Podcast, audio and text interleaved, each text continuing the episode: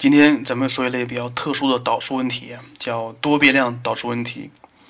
首先，在讲之前，咱们想一想，二零一六年的理科卷，全国一的理科理科卷压轴题第二问，呃，它是让你证明 x 一加 x 二要大于二的数。关于这个问题，咱们讲过了，咱们的思路是利用极值点偏移来解的。当时是怎么来做的呀？还记得吗？当时是构造一个新函数，然后利用单调性来解的。其实，呃，基本上说所有问题都是这么来解。凡是说一个题目里面它有 x 一和 x 二，或者是有 f x 一和 f x 二，或者是两者都有的题目，它们的解法其实也都是这样的。思路是两个：第一是构造函数，构造函数；第二是利用单调性来解。然后这儿需要说一下，单调性是利用哪个呀？因为咱们知道。同增一减，他说的是，如果是 x 一大于 x 二的话，那么并且函数单调递增的话，那么就有 f x 一要大于 f x 二。所以，所以这个同增一减是知道两个就可以知道另外一个。所以呢，咱们的多变量导数问题的解法，一般来说都是利用单调性来解的。那么在用单调性之前的时候，咱们需要用一步构造函数。想一想。像那个问题里面是有两个参数 x 一和 x 二，那么咱们需要构造一个新的函数，而这个函数里面只能是包括有一个未知数。所以，既然说了题目里面有两个，那么咱们一般是想的是把两个化成一个，是不是？或者是 x 一和 x 二它们本身能不能组合成为一个新的函数？所以这个是咱们一般的思路。接下来咱们看三个问题，它对应三个题型。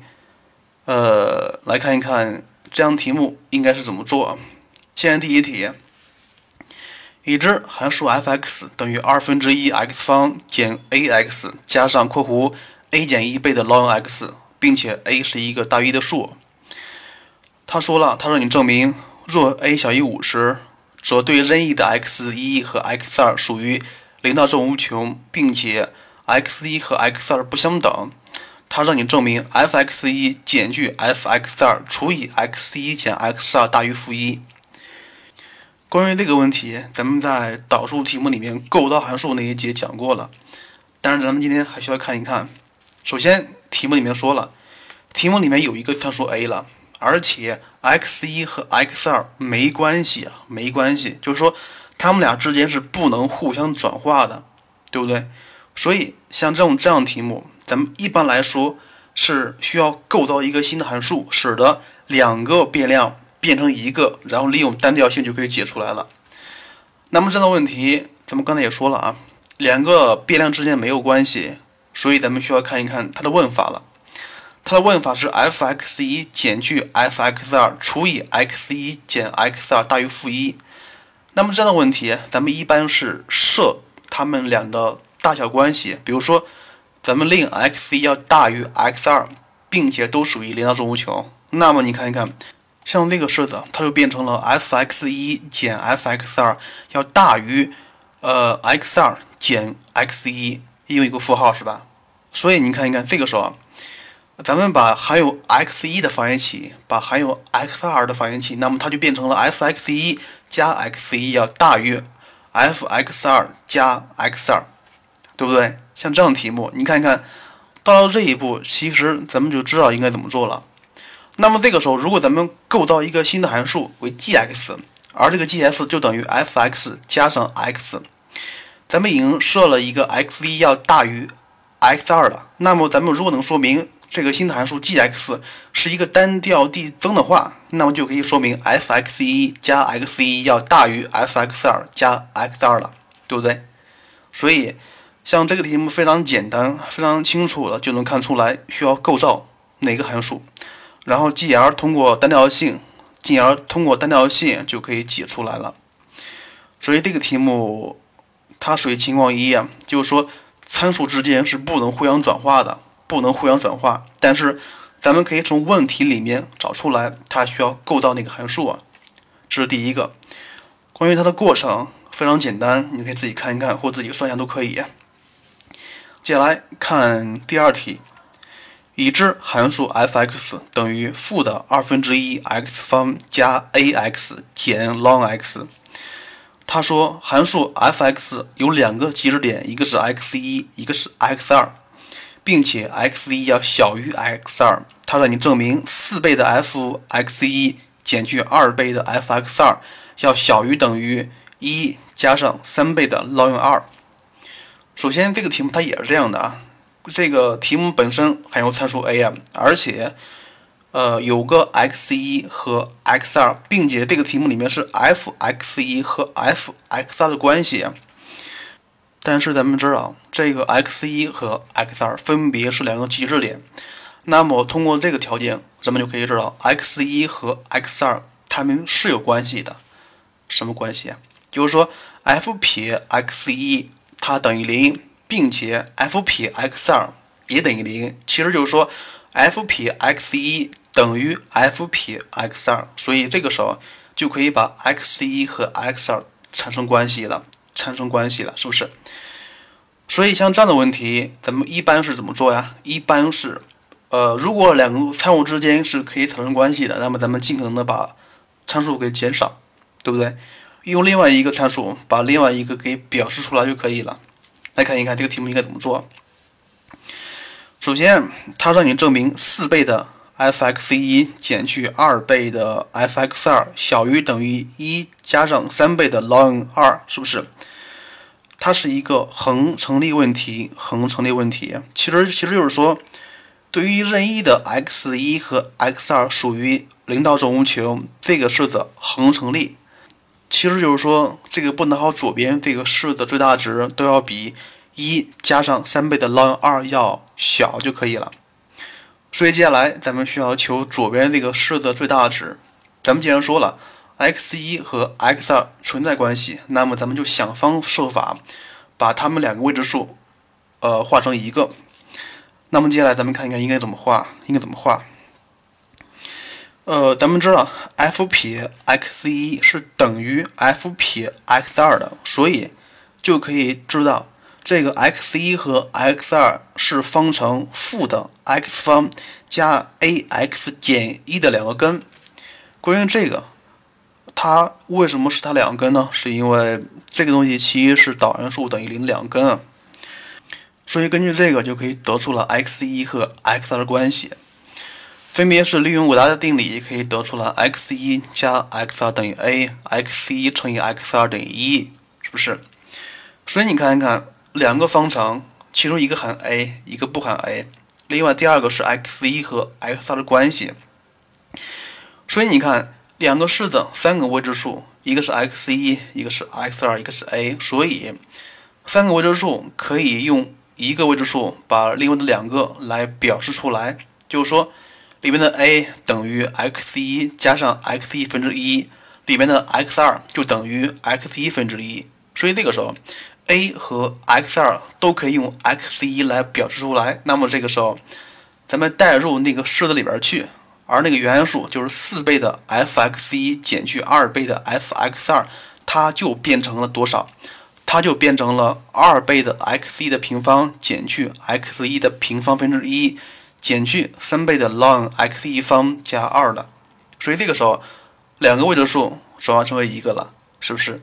那么接下来咱们需要求最大值，最大值显然不好求，咱们需要用一步换元法，因为这个式子里面都含有 x 一的平方，所以咱们令 t 等于 x 一的平方。那么这个时候需要注意一下，t 是有范围的，t 是有范围的。虽然说 x 是属于零到正无穷的，但是 x 一的平方它等于 t。但是需要注意一下，这个时候 t 它并不是属于零到正无穷，因为什么呀？因为你还有一个式子是 x 一要小于 x 二，并且咱们要根据 x 一 x 二乘积点一，所以根据这两个可以得出来 t 的范围是属于零到一的，零到一的，所以这个地方非常容易出错。很多学生会觉得这个 t 它直接写零到正无穷就可以了，但是这么写是错的。所以还原之后。这个函数它就变成了 s_t 等于二 t 减 t 分之一减三倍的 ln t 加二 t 属于零到一。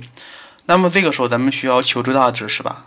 然后可以求导，用导数来求最大值就可以了。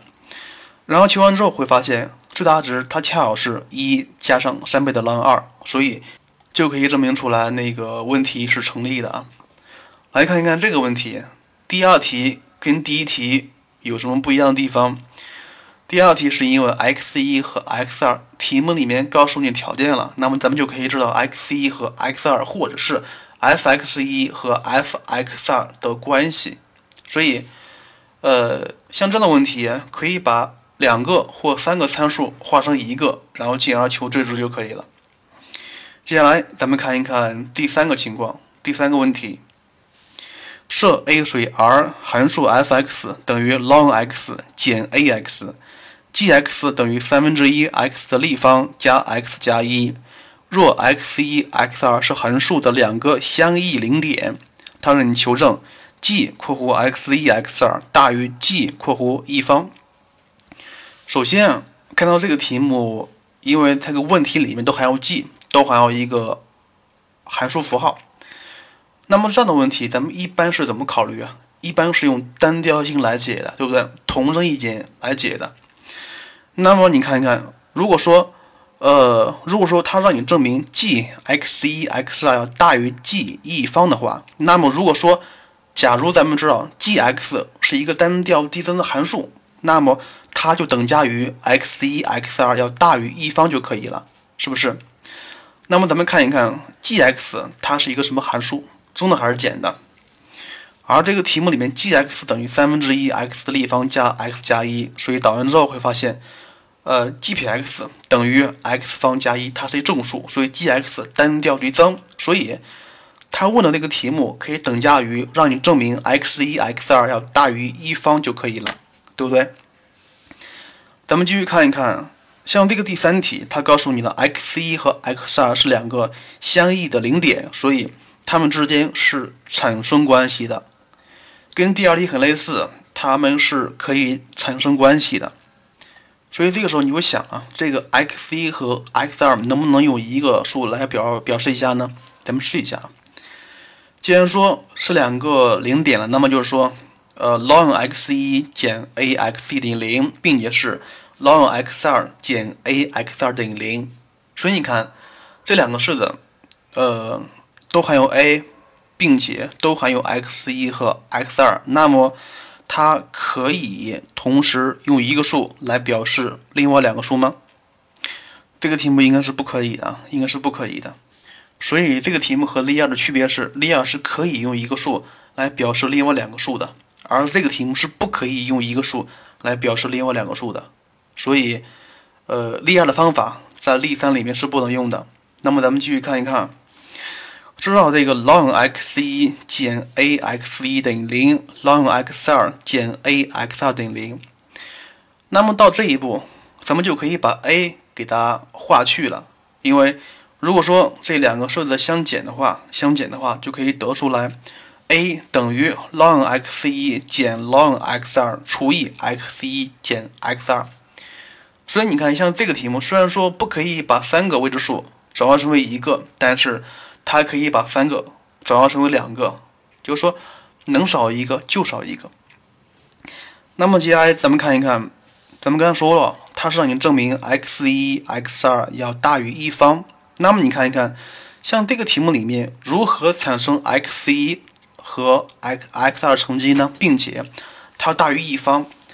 那么这个时候你要猜了啊，它大于一方，为什么呀？因为题目里面 f(x) 里面是有。对数的，如果你把一方取对数的时候，那么它就是一个二了。所以让你证明 x 一 x 二大于一方，那不妨咱们分别把呃不等号两边取对数啊，左边就是 ln x 一乘以 x 二，右边是二。另外左边继续化简，左边是 ln x 一加上 ln x 二要大于二。所以你看一看，像这个。函数 f(x) 里面正好就有 ln x，所以这个时候 ln x 一加 ln x 二，它就等于 a 倍的括弧 x 一加 x 二，是不是？并且咱们已经用 i 用 x 一和 x 二表述 a 了，那么咱们把 a 替换成 x 一和 x 二，那么它就变成了 ln x 一加上 ln x 二，它就等于 x 一加 x 二乘以 x 一减 x 二分之 ln x 一减 ln x 二。所以到了这一步，咱们是需要证明这个式子要大于二就可以了。这个式子大于二就可以了。那么你看。到了这一步，让它让你证明这个式子 x 一加 x 二乘以 x 一减 x 二分之 ln x 一减 ln x 二大于二。但是这个式子里面是有两个参数的，一个是 x 一，一个是 x 二。根据咱们已知条件，是它们俩之间是不能再消去一个了。那么怎么办？不妨咱们看一看 x 一和 x 二本身，它们能不能组成一个新的函数，然后进而化简。来看看，其实是到了这一步啊，咱们咱们是想把 x 一和 x 二化成一个新的未知数。那么看一看怎么画。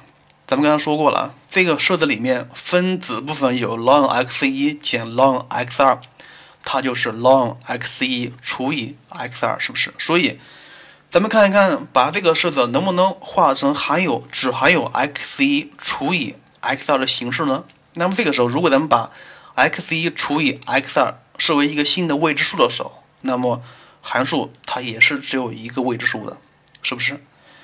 呃，非常好化简。这个式子，如果咱们令 x 一除以 x 二等于 t 的话，非常显然 t 是一个大于一的数，那么这个式子它就可以变成了 ln t 乘以 t 减一分之 t 加一减二要大于零就可以了。而且它还是一个恒成立问题，就是说。呃，让你证明当 t 属于一到正无穷时，这个式子大于零恒成立，就是说咱们需要求什么呀？咱们需要求 ln t 乘以 t 减一分之 t 加一减二的最小值，是不是？做到这一步，咱们把它设为一个新的函数 st 的话，然后咱们需要求 st 的最小值，所以需要求导。导完之后是 t 乘以 t 减一的平方分之 t 方减二 t ln t 减一，分母是一个正数，分子不知道，所以咱们需要对分子单独进行讨论。如果说分子为 mt 的话，mt 就等于 t 方减二 t 倍的 ln t 减一，那么咱们需要对它再进行一次求导。导完之后是 mt 撇等于二乘以 t 减一减 ln t，它是一个正数。那么需要说一下，这一步让你证明它是一个正数，如何判断的？用图像就可以看出来，用图像就能看出来，因为里面是里边都是咱们学过的最基本的函数，所以 mt 撇是一个正数，所以 mt 单调递增，所以 mt 要大于 m 一的，而 m 一又等于零，所以 mt 它是一个正数，所以 st 撇它是一个正数。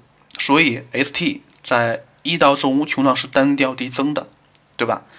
既然说要求最小值了，那么最小值应该是在一处取，但是一处取不到，所以 st 要大于 h 一。呃，但是像这个题目里面，当 t 等于一时，函数 st 是没有意义的，所以遇到这样题目咱们怎么办？遇到没有意义的题目，咱们看一看，当这个 t 趋近于一时，分子和分母它。趋近于多少？到这一步，咱们可以看出来，当 t 属于一时，分母趋近于零，分子也趋近于零，所以这个时候咱们需要用洛必达法则解就可以了。然后通过洛必达法则可以知道，当 t 趋近于一时，呃，s 一它是等于零的，它是等于零的，所以根据这个就可以证得出来，st 它应该是一个大于零的数，进而可以证明。原来那个让你证那个式子是成立的，所以咱们看一看这个例三这个题目，应该来说相比于一和二来说更加复杂一些。